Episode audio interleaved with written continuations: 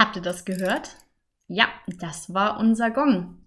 Wer ihn bei der letzten Folge vermisst hat, bitte jetzt mal ein Handzeichen geben. Mhm, da sehen wir unsere treuen Fans. Das ist schon mal ganz gut. Und wenn ihr uns das nächste Mal mitteilen wollt, dass ihr sowas Tolles entdeckt habt, dann könnt ihr uns ab jetzt auch schreiben. Wir haben nämlich eine E-Mail-Adresse, nämlich unter monte-sprechstunde.gmx.de könnt ihr uns jederzeit Fragen, Nachrichten oder Rückmeldungen geben und wir können auch gerne beantworten oder in irgendwelchen Episoden mal aufgreifen. Und ihr könnt uns natürlich jetzt auch über Instagram erreichen. Wir haben uns gedacht, damit wir nicht nur unsere Freunde die ganze Zeit zuspammen mit unserem ähm, Podcast, machen wir jetzt eine eigene Seite. Da könnt ihr uns mitverfolgen, was wir so den ganzen Tag machen. Manchmal posten wir Sachen aus dem Unterricht. Also natürlich nicht die Kinder, sondern nur, was wir so gerade an Unterrichtsstoff machen. Und ihr könnt zum Beispiel mitverfolgen, was wir jetzt heute gegessen haben. Es war nämlich sehr leckeres Sushi. Es ist ein sehr schönes Foto geworden von diesem Sushi. Also wer mal vorbeischauen möchte, bitte gerne folgen und teilen. Genau, und jetzt kann ich auch offiziell anfangen nach unserem Vorgeplänkel. Herzlich willkommen zu unserer Monte-Sprechstunde. Heute haben wir das Thema, was auch ein ganz typisches Monte-Thema ist, nämlich die Jahrgangsstufenmischung und die Heterogenität der Klassen. Sowas beschäftigt einen, wenn man Monte-Lehrer ist, wenn man jetzt an einer Regelschule ist, dann kennt man die Jahrgangsstufenmischung nicht, außer vielleicht aus manchen, manchen kleineren Grundschulen. Mhm. Da kennt man es manchmal oder aus Rallye-Klassen, wenn es relativ wenige evangelische oder katholische Kinder gibt, dann werden sie zusammengefasst. Das ist dann manchmal auch stressig und bei uns ist es so Alltag, dass die Jahrgangsstufen gemischt sind. Genau. Maria Montessori nennt das Ganze dann das Natürlichkeitsprinzip. Sie sagt, dass diese Altersmischungen ganz natürlich sind, dass die eben gemeinsam arbeiten, etwas miteinander zu tun haben. Ähm, warum natürlich? Einfach weil sie sagt, das ist so das familiäre Umfeld dieser Altersgruppe, die kommt aus der Familie, da die Kinder spielen dann in einer Altersgruppe. Und die Altersgruppe, die gruppiert sie in verschiedene Bereiche, nämlich einmal in drei bis sechsjährige, in die sechs bis neunjährigen und dann noch die älteren, das sind die neun bis zwölfjährigen. Das wären dann unsere Kinder. Das klingt dann natürlich alles jetzt ganz toll, wenn man das so hört. Super toll, die Kinder lernen voneinander und es ist alles Friede, Freude, Eierkuchen und super schön. So Monte-Welt. Aber da muss ich jetzt einwerfen, Hetty zum Beispiel sagt, dass die Jahrgangsstufenmischung keinen großen Mehrwert für den Lernerfolg hat. Also müssen wir das Ganze jetzt mal genauer anschauen und schauen, welchen Mehrwert hat dann jetzt Montessori daraus gezogen und wie wird das überhaupt bei uns so umgesetzt. Genau, und wir können dann auch davon berichten, welche Vorteile wir davon sehen oder wann es vielleicht manchmal trotzdem auch schwierig auch für uns ist, die Jahrgangsstufenmischung. Richtig, du hast gerade den Streit zwischen den verschiedenen Altersgruppen schon ein bisschen benannt. Ich meine, es ist vielleicht auch wie der Streit unter Geschwistern, also der Ältere gegen den Jüngeren und der Mittlere dann als Sandwich-Kind dazwischen. Genauso kann es natürlich auch in der Klasse passieren. An sich ist natürlich der Grund, dass man sagt, dass sie sich gegenseitig wertschätzen sollen der Streit ist da jetzt nicht so wichtig. Genau, also es ist dann oft so, dass, oder Wertschätzung kann man mit Bewunderung so ein bisschen gleichsetzen. Die Kleineren mhm. bei uns, wenn sie in der fünften sind, dann bewundern die die Sechsklässler so richtig. Das sind die coolen, großen, die alles in der fünften Klasse schon durchgemacht haben, die sowieso schon dann vielleicht schon coolere Klamotten anhaben, einfach älter sind, alles besser können.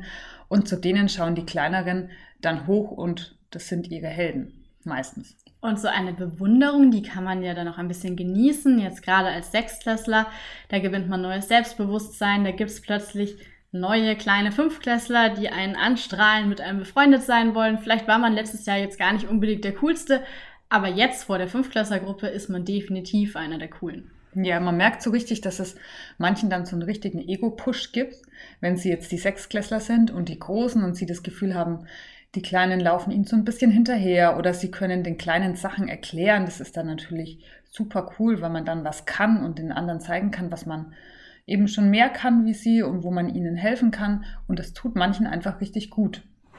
Wie krasser sieht man dann diesen Bewunderungsaspekt dann in der Grundschule?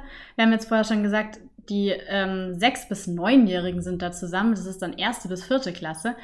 Das bedeutet natürlich, so ein Erstklässler, der kommt da in die Schule und der ist, die sind noch sehr klein, teilweise können sie ja nicht lesen, schreiben, ganz viele. Und die Viertklässler, die sind da ja schon viel weiter, die können den vorlesen, die rechnen schon mit großen Zahlen. Also bei dem Altersunterschied ist diese Bewunderung oft noch viel, viel stärker ausgeprägt als jetzt bei uns zwischen einem Fünftklässler und einem Sechstklässler. Für wen es auch ganz cool ist, mal vielleicht kleinere dann dabei zu haben oder große, größere dabei zu haben, sind Einzelkinder, die das ja gar nicht so kennen. Für die gibt es ja nur sie zu Hause und sie stehen da oft im Mittelpunkt. Und da tut es ihnen richtig gut, sich dann auch mal um kleinere zu kümmern, zu sehen, wie ist es, wenn ich so ein bisschen fürsorglich für jemand anderen bin oder wie ist es, jemand Größeren da zu haben, dem ich Sachen nachmachen will. Also den Einzelkindern tut das auch wirklich gut, diese Jahrgangsstufenmischung, weil sie einfach lernen, mit Kindern in einem anderen Alter umzugehen. Generell haben wir ja da eine sehr große Bandbreite an ähm, ja, Leistungs- Niveaus in unseren Klassen. Das ist ja nicht wie an einem reinen Gymnasium oder an der Hauptschule, dass man da jetzt nach dem Leistungsstand eben in die verschiedenen Schularten geschoben wird, sondern Montessori-Schulen sind so ein bisschen auch wie Gesamtschulen, könnte man sagen. Das heißt, ähm, es gibt ganz viele verschiedene Leistungsniveaus in einer Klasse und da ist dann eben alles dabei. Was das Gute dann ist, wenn jetzt die Großen zum Beispiel in Mathe jetzt schon das Bruchrechnen machen und ein Jüngerer ist in der fünften Klasse, eigentlich erst, aber ist total fit in Mathe und will da unbedingt jetzt schon bei was mitmachen, was erst für die Älteren ist, weil ihn langweilt vielleicht das, was die Fünftklässler gerade machen. Der kann dann ganz easy einfach bei den Präsentationen für die Sechstklässler mitmachen. Das heißt, man kann ihn hier viel besser mit Stoff füttern, weil er dann nicht irgendwie stehen bleibt und sich langweilt mit dem momentanen Fünftklässstoff, sondern er macht dann einfach schon Bruchrechnen bei den Sechstklässlern mit. Man muss wissen, bei uns in der 5-6 ist Bruchrechnen sowieso das Größte, was man in Mathe erreichen kann. Ja, die Königsdisziplin. Also es feiern die Kinder total, wenn sie jetzt das Bruchrechnen machen. Und für manche ist es dann schon so weit in der fünften Klasse, dass sie einfach eine größere Herausforderung machen und da mitmachen. Oder aber sie sind vielleicht noch gar nicht so weit, sie wollen aber das einfach schon mal sehen, weil Bruchrechnen cool ist dann können Sie einfach schon mal zuschauen. Sie können es dann in der sechsten Klasse ja nochmal machen, aber Sie können dann einfach schon in ein Themengebiet reinschnuppern, das für Sie gerade vielleicht noch gar nicht aktuell ist, aber Sie sehen schon ein bisschen was davon und tun sich dann im Jahr drauf viel leichter. Und umgekehrt, wenn man jetzt ein Kind hat, das ein bisschen schwächer ist, dann kann es eben auch Inhalte wiederholen mit den Fünftklässlern zusammen zum Beispiel. Also wenn ich als Sechstklässler jetzt nochmal die Grundrechenarten sehr vertieft wiederholen möchte, dann mache ich eben da bei den Präsentationen mit oder schnapp mir ein Übungsblatt von den Fünftklässlern. Wichtig ist eben hierbei aber auch, dass ich als Kind dazu stehen kann. Und da ist schon mal wieder so ein schwieriger Aspekt ähm, manchmal, dass man eben schauen muss, wird das Kind dann geärgert, wenn es jetzt ein Fünfklassblatt macht. Vielleicht ist geärgert übertrieben, aber wird vielleicht der Banknachbar aufmerksam und sagt, hä, das ist doch eins von den Fünfklässlern. Und da ist es wichtig, dass man eben in der Klasse da so eine Atmosphäre schafft, dass man sagt, jeder kann jederzeit alle Übungen machen und das jetzt nicht ganz so auf fünfte und sechste Klasse aufdröselt. Genau, man muss sagen, wir haben auch viele Präsentationen, die sind für alle aus der Klasse, für die Fünftklässler und für die Sechstklässler zusammen. Gerade in Geschichte oder Erdkunde bietet sich das ja sowieso an. In Deutsch sind die Präsentationen auch zusammen und manchmal sagt man dann zum Beispiel, die Satzglieder wiederholen wir jetzt nochmal. Jeder, der die Satzglieder jetzt nochmal genauer wiederholen möchte, das ist sowas, da behaupten die Kinder auch immer, sie haben es in der Grundschule noch nie gemacht, die Satzglieder. Dabei sollten sie sie alle können.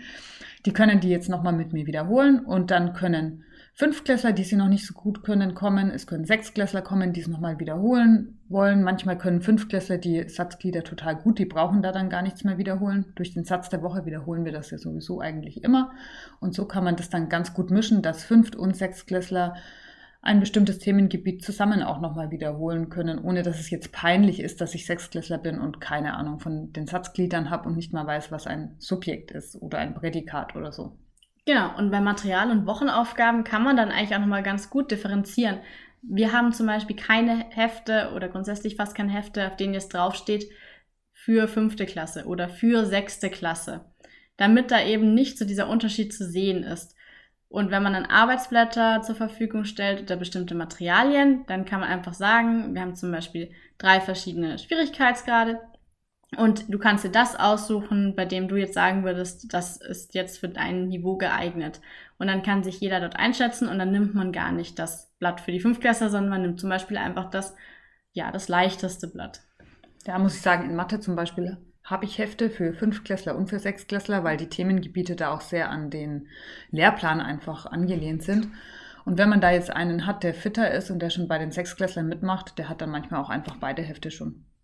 So ganz ja. einfach, lässt sich leichter ineinander übergehen jetzt als an der Regelschule. Man kann auch, wenn man jetzt zum Beispiel in Deutsch total normal fit ist oder da einfach normal mitmacht und in Mathe aber so eine Inselbegabung hat und das super gut ist, kann man einfach nur in Mathe schon bei den Größeren mitmachen.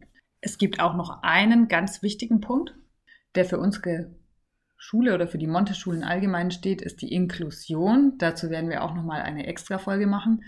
Die Inklusion besagt, wem das jetzt nicht so unbedingt was sagt, dass zum Beispiel Kinder, die jetzt irgendwo eine spezielle Lern Lern Lernförderung brauchen oder die irgendeine Behinderung haben, und deshalb alleine nicht so zurechtkommen, eine Schulbegleitung haben, die ihnen hilft bei bestimmten Aufgaben. Es kann ganz unterschiedlich sein, dass die Kinder die äh, Schulbegleitung zum Lernen brauchen oder weil sie im Verhalten in irgendeiner Weise auffällig sind. Für diese Kinder ist es auch leichter, dass wir eine Jahrgangsstufenmischung haben, weil wenn die Kinder zum Beispiel emotional noch nicht so weit sind, aber körperlich schon älter sind, können sie trotzdem einfach mit den jüngeren Kindern spielen oder mit denen zusammen was machen. Es ist auch leichter, mit dem Sitzenbleiben, sage ich mal. Bei uns gibt Sitzenbleiben in dem Sinne nicht. Die Kinder können dann einfach länger bei uns in der Lerngruppe bleiben, weil wir sagen, sie sind noch nicht so weit, um die, in die siebte Klasse zum Beispiel zu kommen. Dann sind diese Inklusionskinder oft dann manchmal auch einfach nochmal ein Jahr länger bei uns in der Lerngruppe.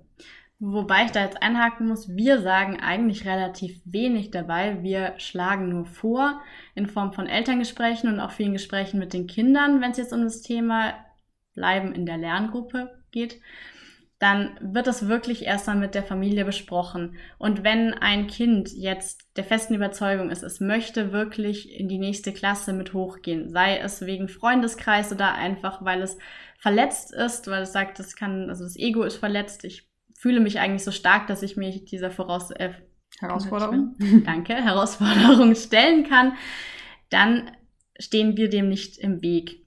Denn laut Hetty, jetzt haben wir ihn hier wieder, ist ein Sitzenbleiben wirklich ein sehr, sehr schädlicher Faktor, wenn es eben ein zwangsweise Sitzenbleiben ist. Und wenn Kinder von sich aus sagen, durch Gespräche, die eben angeleitet sind, ja, ich habe auch das Gefühl, mir würde es gut tun, nochmal ein Jahr in dieser Lerngruppe zu bleiben, dann wird es jetzt auch nicht schaden, sondern dann bringt es die Kinder auch weiter. Und auf was wir dabei auch immer achten, ist, dass wir sagen, Kinder, die jetzt nur wegen Leistungen nicht in die nächste Klasse hochgehen würden, die dürfen trotzdem in die nächste Klasse hochgehen. Das Einzige, was wir beachten, ist die emotionale Reife.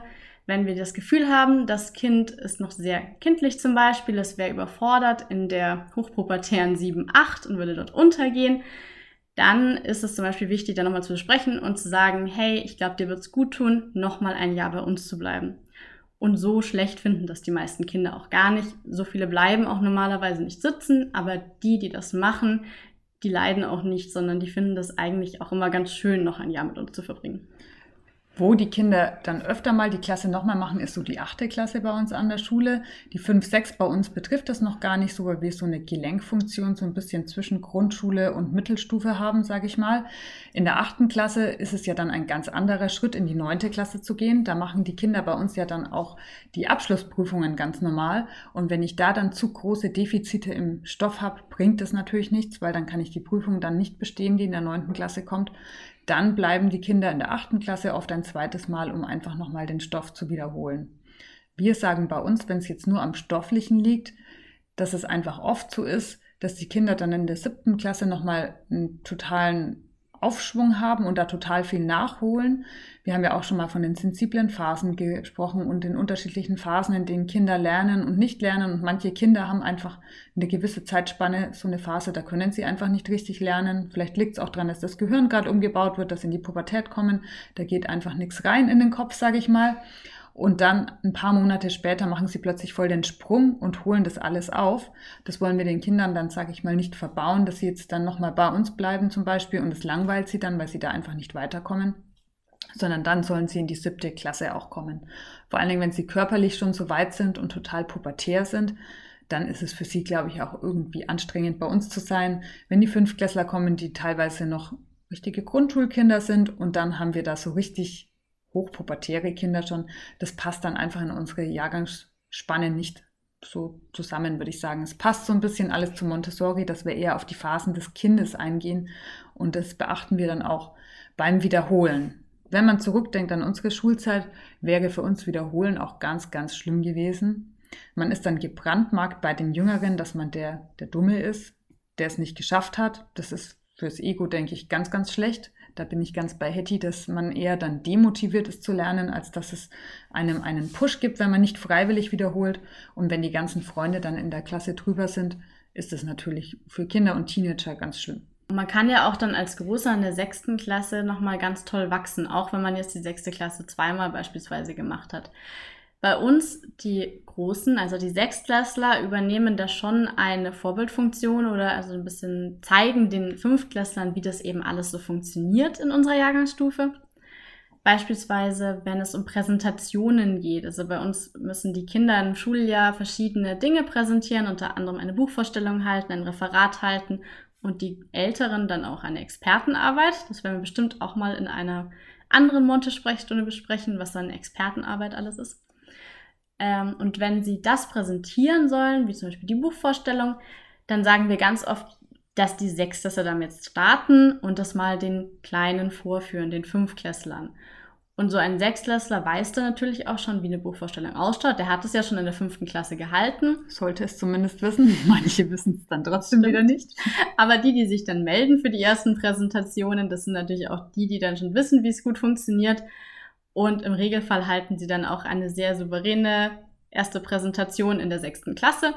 Und die Fünftklässler können sich davon dann schon viel abschauen und wissen dann, wie es läuft. Und wir müssen das Ganze dann gar nicht mehr so groß einführen. Das ist recht praktisch, finde ich immer. Ja, da übernehmen die Größeren quasi so ein bisschen die Lehrerfunktion und genau so soll es ja auch sein. Die, die größeren Kinder, die Sechstklässler, erklären manchmal dann auch einen Stoff, den sie vielleicht schon konnten vom Jahr vorher, den Jüngeren. Dadurch ähm, nehmen sie nochmal eine ganz andere Rolle ein, weil sie den Kleineren ja erklären. Dann denken sie nochmal viel genauer über den Stoff nach oder was sie machen. Es geht einem ja selber auch so, wenn man jemand anderem ein Stoffgebiet erklären muss, dann durchdringt man das Thema, sage ich nochmal, noch mal ganz anders. Und so geht es dann unseren Elternkindern, die manchmal den Jüngeren was vormachen wollen oder ihnen erklären wollen. Und da fühlen sie sich ja dann auch gut, wenn sie die Älteren sind und den Kleineren was erklären können und dadurch verfestigen sie dann oft ihr Wissen, das sie in der fünften Klasse erworben haben. Lernen durch Lernen. Ganz vorbildlich sind wir da. Man merkt es dann auch oft zum Start vom neuen Schuljahr, also zum Beispiel so Feedback-Runden, wenn man die Klasse mal nach der Meinung fragt und die Sechstklässler melden sich dann plötzlich ganz eifrig, die, die man jetzt eigentlich noch als Fünftklässler im Kopf hatte vom letzten Schuljahr und bringen ganz tolle Rückmeldungen und machen richtig schöne Feedback-Meldungen dann sitzt man da und denkt sich, wow, also das war in der fünften Klasse jetzt noch gar nicht so gefestigt. Und sie haben sich wahnsinnig viel von den Älteren abgeschaut, zeigen es dann vor und die Fünftklässler saugen das Ganze natürlich auch schon auf und imitieren dann ihre Feedback-Beiträge. Und auf die Weise trägt sich das dann so Stück für Stück weiter und dann entstehen da richtig schöne Projekte. Das klingt jetzt alles ähm, ganz toll, was wir so über die Heterogenität erzählt haben und dass die Kinder voneinander lernen und dass das dann alles ganz super toll ist. Man darf jetzt auch nicht außer Acht lassen, dass das für uns als Lehrer manchmal schon auch anstrengend ist, muss ich ganz ehrlich sagen. Oft klappt super gut und das hat seine guten Aspekte auf jeden Fall und ich finde die Jahrgangsstufenmischung auch gut. Manchmal hat man aber auch Klassen, da hat man eine ganz große Schere, sag ich mal. Man hat Kinder, die brauchen für alles relativ lang oder tun sich schwerer sind noch relativ kindlich. Dann hat man an der anderen Seite welche, die sind schon halb hochpubertär und manche Kinder sind total schnell und würden am liebsten schon den Neuntklassstoff machen, während die anderen noch gefühlt im Zweitklassstoff sind manchmal. Und ich als Lehrer tue mich dann manchmal schon schwer, das einerseits so aufzubereiten, dass die Schwächeren das Gefühl haben, sie haben was geschafft diese Woche und sie kommen mit und die Stärkeren aber nicht so das Gefühl haben, sie langweilen sich jetzt und jetzt haben sie ja schon am Dienstag alle Wochenaufgaben erledigt gefühlt und die restliche Zeit chillen sie jetzt nur noch ihr Leben. Das sind manchmal schon Herausforderungen, vor denen man ste steht. Ja, ich denke, es ist nicht nur die ähm, Schere, also die Schere der Leistungsniveaus, die in der Klasse aufgehen kann, sondern auch noch einfach das Verhältnis der Schüler untereinander. Manchmal ist es gar nicht so einfach, die Klasse zu einer richtig guten, soliden Klassengemeinschaft zu führen. Und wenn diese Klassengemeinschaft noch nicht ganz zu 100 Prozent steht, dann kann es eben leichter zu einer Bloßstellung kommen, wenn eben ein Sechstklässler etwas nochmal aus dem Fünfklassstoff machen möchte oder ein Fünftklässler bei den Sechstklässlern machen möchte, aber dort nicht angenommen wird. Das können dann so Situationen sein, wo es dann problematisch wird. Ich hatte in den letzten Jahren ähm, teilweise Klassen, mit denen das dann ganz toll funktioniert hat, wo man gesagt hat, es ist so eine kla starke Klassengemeinschaft, die sind einfach sehr ehrlich untereinander, da ist ein großes Vertrauen drin. Und da kann man dann wirklich Präsentationen in einem völlig neuen Format halten. Also ich hatte zum Beispiel Präsentationen im Fach Mathe, bei denen habe ich erstmal die Basis erklärt, habe ein paar Übungen mit der Klasse gemacht und dann habe ich einfach mal so in die Runde gefragt und habe gesagt, okay, wer hat dann das Gefühl, das hat er jetzt soweit schon also verstanden, das ist jetzt einfach zu verstehen. Ich kann jetzt da weiter üben, ohne dass ich jetzt gerade einen Lehrer brauche. Dann hat sich da ein Teil gemeldet und die haben sich da auch immer sehr richtig eingeschätzt im Normalfall. Dann habe ich gesagt, okay, dann bekommt ihr jetzt die Aufgaben gestellt und ihr könnt es jetzt einfach schon mal drüben im Klassenzimmer machen. Ich sage deswegen drüben, weil wir haben ja den Luxus, dass wir nicht alleine in der Klasse sind, sondern wir haben ja noch eine Pädagogin oder einen Pädagogen mit im Klassenteam. Während so Mathe-Präsentationen gehe ich ganz oft in andere Räume mit der jeweiligen Gruppe und währenddessen ist meine Kollegin im Klassenzimmer und betreut den Rest. Der Rest bei mir jetzt in der Mathe-Gruppe, der das Ganze noch nicht so verstanden hat, der kann da nochmal Fragen stellen. Und der Vorteil ist einfach, die, die es schon verstanden haben, die sind da nicht gelangweilt durch diese ganzen Fragen, weil die sind ja schon viel weiter, sondern die üben. Und die, die die Fragen haben, können sich wirklich alle Zeit der Welt nehmen, um das nochmal gemeinsam zu bearbeiten. Und wenn dann jemand das verstanden hat, kommt ganz oft einfach die Frage, kommt eine Meldung sagt, ich glaube, ich habe es jetzt auch verstanden, kann ich jetzt auch rübergehen? Und dann sagt man, ja klar, geh rüber und am Schluss sitzt da vielleicht nur noch der harte Kern, der das wirklich wissen will und sagt, ich möchte bis zum Schluss jetzt nochmal nachfragen. Und im, ja, im größten Idealfall ähm, gehen am Schluss alle aus der Mathe-Präsentation zum Beispiel raus und wissen wirklich, wie es funktioniert und haben das Gefühl, ich habe es verstanden. Wie gesagt, es funktioniert nicht mit jeder Klassenkonstellation. Klassen, die da Probleme untereinander haben, die machen das nicht so. Da kann es dann zur Bloßstellung kommen, wenn ich nicht mit den Raum verlasse. Und dann kann es passieren, dass man als Lehrer plötzlich ganz allein im Klassenzimmer dasteht und sagt, ähm, okay, anscheinend haben es alle verstanden, was nicht der Fall ist. Aber es wollte sich keiner die Blöße geben zu sagen, ich habe es noch nicht verstanden. Ja, man steht als Lehrer da schon jedes Schuljahr aufs Neue vor der Herausforderung, eine Klassengemeinschaft zu formen. Das ist in der Regelschule oft anders, weil manchmal sind die Klassen ja dann von der fünften Klasse an immer in der gleichen Konstellation zusammen und die Kinder kennen sich schon total gut. Bei uns ist es so, dass sich die eine Hälfte schon gut kennt, weil sie ja die Sechsklässler sind, die das Jahr vorher schon miteinander verbracht haben. Die andere Hälfte kommt immer wieder neu dazu. Das heißt, der Schuljahresanfang ist schon immer sehr geprägt davon, dass wir viele Aktionen machen, in denen man versucht, eine neue Klassengemeinschaft dann wieder zu formen, dass sich die Fünft- und Sechstklässler auch mischen, also dass es da nicht so ist, die Sechstklässler und die Fünftklässler, sondern dass es dann eben die Klassengemeinschaft ist. Manchmal klappt es super gut und manchmal ist es wirklich schwierig, weil es sich dann untereinander nicht zu vertragen. Für ein Kind jetzt zum Beispiel, das in der fünften Klasse in der Klasse war, aber vielleicht noch nicht so den super guten Anschluss hatte, für den hat es natürlich den Vorteil, dass er das Jahr drauf dann wieder die Chance hat, neue Freunde zu finden, wenn dann neue Fünftklässler kommen und ich bin in der sechsten Klasse. Andererseits müssen sich die Kinder natürlich jedes Jahr wieder auf eine neue Klasse ähm, einstellen. Und wenn ich jetzt Freunde hatte, die schon in der sechsten Klasse waren, dann sind die eben leider dann in der siebten Klasse und sind jetzt nicht mehr mit mir in der Klasse, dieses Jahr zumindest. Das hat natürlich seine Vor- und Nachteile, würde ich sagen, beides. Ich würde jetzt nicht nur sagen, es ist super gut, also ich finde es gut an sich, aber manche Aspekte sind natürlich auch kritisch oder schwierig manchmal. Jetzt hast du es gerade schon so schön benannt, die Fünfer und die Sechsklässler. Wir reden ja auch die ganze Zeit von den Fünftklässlern und Sechsklässlern. Das ist so ein bisschen die Krux an der Sache. Wir wollen ja, dass diese ganze, äh, ja, diese ganze heterogene Mischung wunderbar miteinander arbeiten kann, dass die Leistungsunterschiede eben nicht jetzt hervorgehoben werden und dann benennen wir sie aber leider doch eben mit Fünfklässlern und Sechsklässlern. Es wäre optimal, wenn man das weglassen könnte. Warum haben wir das nicht? Das liegt einfach daran, dass wir trotzdem eben eine Schule sind, bei der man einen anerkannten, staatlich anerkannten Abschluss machen kann und dafür durchläuft man verschiedene Jahrgangsstufen. Und die müssen auch auf Zeugnissen stehen, die müssen auch in den Akten benannt werden. Und deswegen haben wir leider einfach Fünftklässler und Sechstklässler. Und man weiß natürlich auch, wenn man schon ein Jahr in der Klasse ist, dann ist man wohl kein Fünftklässler mehr und man ist wahrscheinlich ein Sechstklässler. Das heißt, das reine Weglassen dieser Betitelung würde jetzt auch nicht den gewünschten Effekt haben. Und was noch ein Vorteil für mich als Lehrer ist, muss ich sagen, jetzt zum Schluss noch, wir haben die Klasse ja sehr, sehr intensiv. Wir haben ganz viele Stunden in der Klasse. Wie wir schon erzählt haben, ist das Verhältnis von uns zu den Schülern auch enger jetzt als an der Regelschule. Man kennt die Kinder super gut und manchmal sieht man sie in der Woche mehr als die Eltern, glaube ich.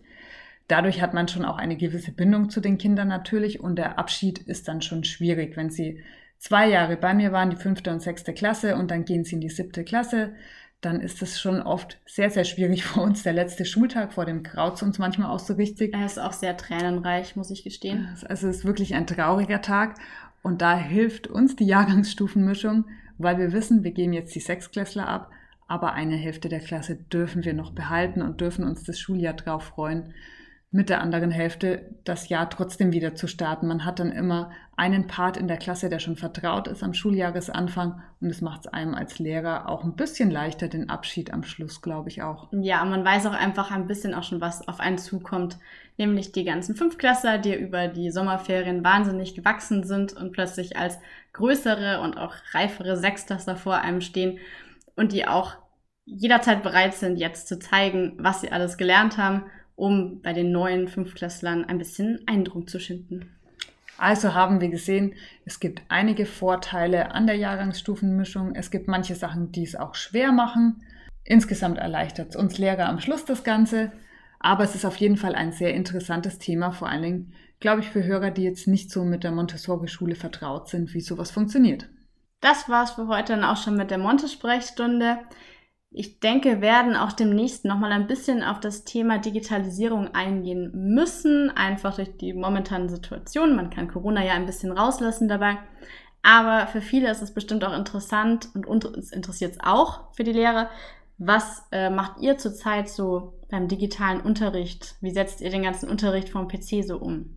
Heute hatten wir keine Lust auf das Thema, müssen wir ganz ehrlich sagen. Wir waren jetzt auch geschlaucht von der Woche. Der Rücken tut weh, die Schultern tun weh vom den ganzen Tag vor dem PC sitzen. Da wollten wir uns jetzt eine kleine Erleichterung schaffen und über ein anderes Thema reden. Aber jetzt haben wir genug gejammert. Ich glaube, wir können jetzt auch ins Wochenende gehen und uns ein bisschen entspannen.